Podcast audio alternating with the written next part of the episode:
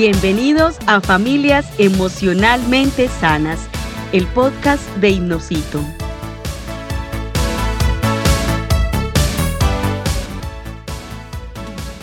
Hola amigo, amiga. Es un gusto para mí contar contigo el día de hoy y saber que estás dedicando parte de tu tiempo en tu formación como papá, como mamá y que estoy segura tendrá efectos maravillosos en tus hijos. Seguimos con nuestro podcast número 2 cómo formar hijos emocionalmente sanos mientras duermen. Y hoy vas a aprender los pasos para aplicar adecuadamente la hipnopedia y cómo puedes trabajar las programaciones negativas de la infancia con este método.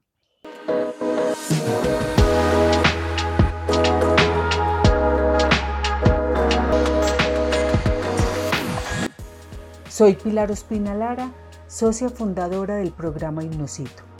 En el podcast número uno hablamos sobre cómo cualquier padre de familia puede convertirse en un guía emocional para sus hijos y fomentar en ellos el amor incondicional utilizando la hipnopedia. Y para que esta técnica sea más efectiva, se debe realizar en el movimiento ocular rápido. Y es cuando tú ves que el niño está dormido y de repente pareciera que quiere abrir los ojos y se mueven de un lado para el otro o se mueven de arriba hacia abajo. Quiere decir que está en un nivel teta o quizá en un nivel más profundo. Es un momento maravilloso para hablarle al niño, a la niña, al adolescente o al joven. O bien unos 60 u 80 minutos luego que se haya dormido. Y para aplicarla adecuadamente debe seguir algunos lineamientos. Primero, eliminar la palabra no. Jamás en hipnopedia utilices la palabra no. Es importante que comprendas que la mente inconsciente rechaza la palabra no cuando das una orden. Ejemplo, si tú le dices a tu hijo, mañana en tu examen no te vas a poner nervioso, al quitarle el no, Mira lo que su cerebro entiende. Mañana en tu examen te vas a poner nervioso. Esta falta de conocimiento de cómo funciona la neurolingüística hace que programes exactamente todo lo contrario. La razón es que los investigadores de la psicología dicen que aproximadamente un niño escucha alrededor de 80 nos diarios. No corras, no brinques, no te subas, no le pegues a tu hermano, no, no, no. Entonces, para rechazar esa gama de limitaciones, el cerebro en forma sabia rechaza la palabra no. Háblale a tu hijo, a tu hija en un lenguaje positivo y amoroso. Háblale de lo que quieres lograr. Por ejemplo, las matemáticas son divertidas para ti y aprendes fácilmente. Y si esto lo haces con una voz natural y suave, va a llegar muy bien a tu hijo. También le puedes decir, mañana vas a estar muy tranquilo y tolerante con tu hermano porque finalmente él te ama mucho. Si quieres que lo que le diga se quede instalado para siempre en su mente inconsciente, es importante hacerlo durante 21 días consecutivos. Recuerda que nuestra responsabilidad es aplicarla a los chicos sin quitarles su esencia y respetando muy especialmente su individualidad. Nuestra intención es crear conciencia en los padres de familia del respeto que hay que tener hacia sus hijos y evitar imponer su voluntad. Ahora, esto no es suficiente. Hay algo que debes entender. Las etapas primarias determinan prácticamente el futuro de una persona. Lo primero es descubrir cuál es el origen del problema, de dónde viene. Y hay muchos estudios y todos los autores coinciden en que la información en la corteza cerebral se genera desde la tercera semana de gestación. Es decir, que los archivos que grabamos posibilitan o imposibilitan nuestro desarrollo. Muchas veces no son ni siquiera en la infancia propiamente dicha. El origen puede ser incluso desde la gestación. Muchos autores nos dicen que más o menos después de la tercera semana de gestación se graba información en el cerebro del bebé. Eso quiere decir que hay programas que puede tener el niño instalados en su cerebro de lo que pasó a partir de la tercera semana de gestación. Ejemplo, si una mujer queda embarazada fuera del matrimonio, va a tener pensamientos de miedo, de temor, de angustia y muchas cosas más. Y va a pensar, ¿qué va a pasar con mi familia? ¿Qué vamos a hacer? ¿Nos casamos? ¿No nos casamos? Y esos procesos de miedo y de susto se transmiten al bebé. Luego más adelante es un niño que tiene en su cerebro la capacidad de asustarse. Y la mamá se pregunta, y muchas veces me preguntan, Pilar, ¿pero por qué se asusta con la luz apagada? ¿Pero por qué ve monstruos en el closet? ¿Por qué se levanta llorando? ¿Por qué se asusta con cualquier cosa? Porque ese bebé ya tiene el aprendizaje. Te pregunto, ¿qué programas transferiste como mamá? ¿Qué programas ayudaste a transferir como papá? ¿Estaban bien como pareja? ¿Había problemas financieros? ¿Tenían la ilusión de tener el bebé? ¿Era un hijo deseado o fue un accidente? Ahora, revisar este aspecto no es para sentir culpa, papá y mamá. Simplemente estoy hablando de la cantidad de creencias limitantes con las que crecemos. Pero todo esto tiene solución y se puede modificar con lo que te estoy presentando. Ahora pregúntate, ¿qué programas transferiste? El ejemplo que te acabo de presentar no es regla. Puede ser que la mamá tenga miedo al momento del parto. Tiene susto porque le va a doler, porque va a ser difícil, cómo voy a quedar, ya mi esposo no me va a querer porque voy a quedar gorda o voy a quedar llena de estrías, de celulitis. Hay cambios también hormonales y esto genera frustración, miedo, depresión. A veces las mamás tienen miedo porque el bebé también salga bien, que el niño salga sano, que no vaya a tener un problema de salud. Tienen mucho miedo en ese momento todo lo que vivimos cuando estábamos en el vientre de mamá marcó nuestras vidas. Y tu mamá que me estás escuchando, todo lo que viviste y sentiste cuando estabas embarazada se transfirió a tu bebé creando circuitos neuronales limitantes o posibilitantes.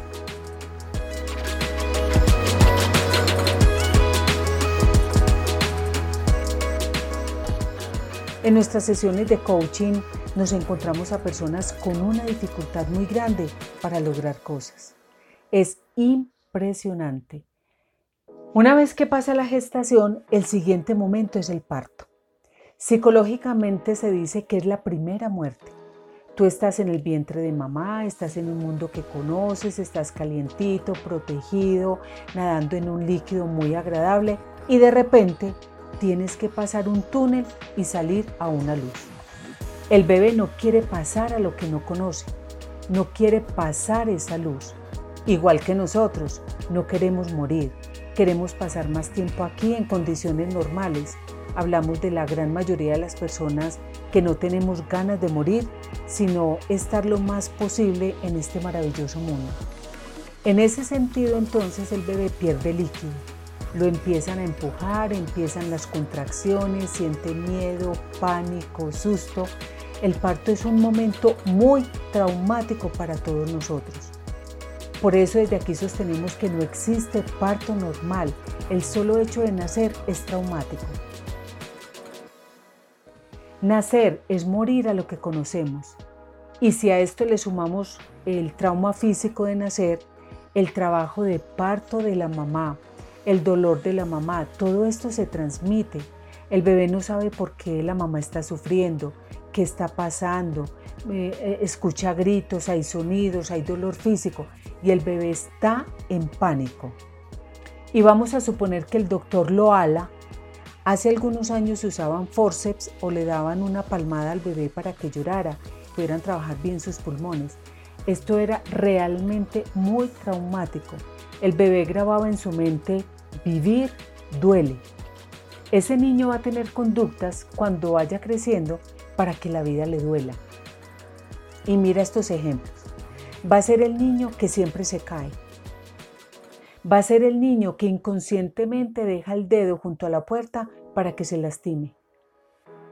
Lo invitan, por ejemplo, a una fiesta y siempre va a ser el niño que golpean con el palo de la piñata. Es decir, tiene un programa en su mente en donde si tiene cierta dosis de, de dolor, se siente vivo.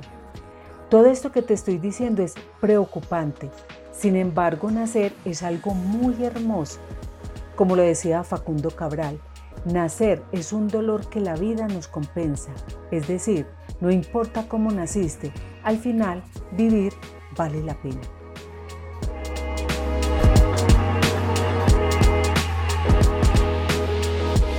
Ahora pasemos a los programas de la infancia. Eh, los psicólogos más reconocidos como Freud, como Piaget y algunos otros más establecen que las etapas primarias son claves para el desarrollo del adulto. Por lo tanto, si tienes en este momento niños menores de 12 años, son niños que todavía pueden ser muy programados. Ellos son como una esponjita. Van a incorporar las creencias o circunstancias de sus padres, de sus abuelos, tíos y las personas que conviven con ellos. Y aquí hay un tema bien importante y es el tema de las bromas. Cuando tú le dices a un niño, a una niña, te recogimos de la basura, el niño se va a sentir que es una basura. Son niños que cuando van creciendo empiezan a mostrar lento aprendizaje. Tienen conductas desastrosas para ser congruentes con ser basura. Cuando le dices a un niño o a una niña, te dejaron en una canasta, aquí el niño se va a sentir abandonado. O cuando también le dices al niño o a la niña, naciste tan feo que nadie te quería cargar. Y todo el mundo, ja, ja, ja. Mucho cuidado, papá, mamá, con el lenguaje que estás manejando con los pequeños. Si tú les dices, eres muy valiente, eres capaz, eres muy importante para mí, te amo, él o ella lo va a grabar como una esponja. Entonces, tanto las bromas como las cosas buenas se graban. Entonces, examinemos nuestro lenguaje. Pero si estás haciendo bromas hacia, por ejemplo, hacia su tamaño, hacia su estómago, hacia su cabeza, vas a hacer grabaciones muy fuertes que luego le va a traer muchísimas consecuencias. Recordemos que la mente inconsciente no tiene sentido del humor. Por lo tanto, no puede entender que estás bromeando. La mente inconsciente simplemente asume la información y dice, de acuerdo, soy basura, soy un niño abandonado, soy un niño recogido. Y ahí empiezan las conductas que luego los padres se preguntan, Pilar, ¿pero qué le está pasando al niño? Pero Pilar, ¿por qué el niño se comporta así? Yo creo que todos tenemos un poco de esta historia y te invito a que hoy, mientras tus hijos duermen, les digas cosas, les digas cuánto los amas, lo importante es que son para ti. Por ejemplo, te amo mucho, te quiero mucho, confío en ti, eres muy importante para mí, estoy tan feliz de tenerte a mi lado. Discúlpame, no quise gritarte. Empecemos de nuevo, cometí un error. Estoy feliz de verte crecer. Me alegra tanto verte sonreír y aprender. Recuerda, la palabra transforma cuando proviene del amor. Tal vez te estés preguntando, ¿el aprendizaje durante el sueño equivale a un lavado de cerebro? Claro que no, papá y mamá. El lavado de cerebro se trata de la privación del sueño como método dirigido a quebrar modelos de pensamiento y conducta que a la vez causan estrés y confusión, lo cual está muy pero muy lejos de lo que es la hipnopedia. Con este método haces una reprogramación de tus hijos durante la noche de manera muy positiva y amorosa. Le puedes leer las lecciones para el examen del día siguiente. Claro, el niño y la niña o el adolescente o el joven debe haber estudiado previamente. Y tú como padre durante la noche le puedes leer el resumen de lo que estudió y esto reforzará el aprendizaje. Le puedes decir cuánto lo amas. Le puedes pedir perdón por alguna situación que haya sucedido durante el día y vas a ver cómo lograrás una conexión con tus hijos a través de un lenguaje lleno de amor y aceptación. Nosotros lo hemos usado para aprendizaje acelerado, para niños que se orinan en la cama, para niños que empiezan a pegarle al hermanito, para infinidad de condiciones inadecuadas, incluso mejorar algunas condiciones de salud y de alimentación. Tenemos mucho tiempo en los cursos de programación neurolingüística hablando sobre la hipnopedia. Sin embargo, sabemos que hay que seguir los lineamientos que te acabo de explicar para que sea efectiva. Muchas personas me preguntan sobre este programa y sí tenemos una solución.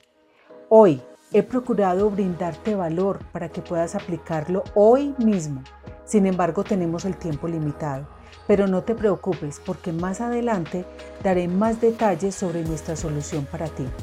Por lo pronto, te invito a que estés atento, atenta al podcast número 3, donde entenderás las etapas, los momentos y crisis por las que pasan tus hijos y cómo puedes acompañarlo de una mejor manera en su crecimiento. Ahora, te pregunto, ¿qué palabras en forma de caricia le dirás hoy a tu hijo mientras duerme? ¿Qué palabras vas a usar para animarlos?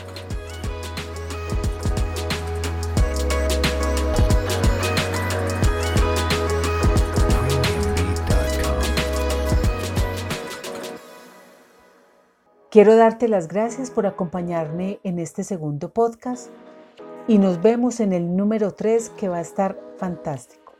Hasta pronto y nos volvemos a encontrar en el próximo capítulo de Familias Emocionalmente Sanas, el podcast de Hipnosito.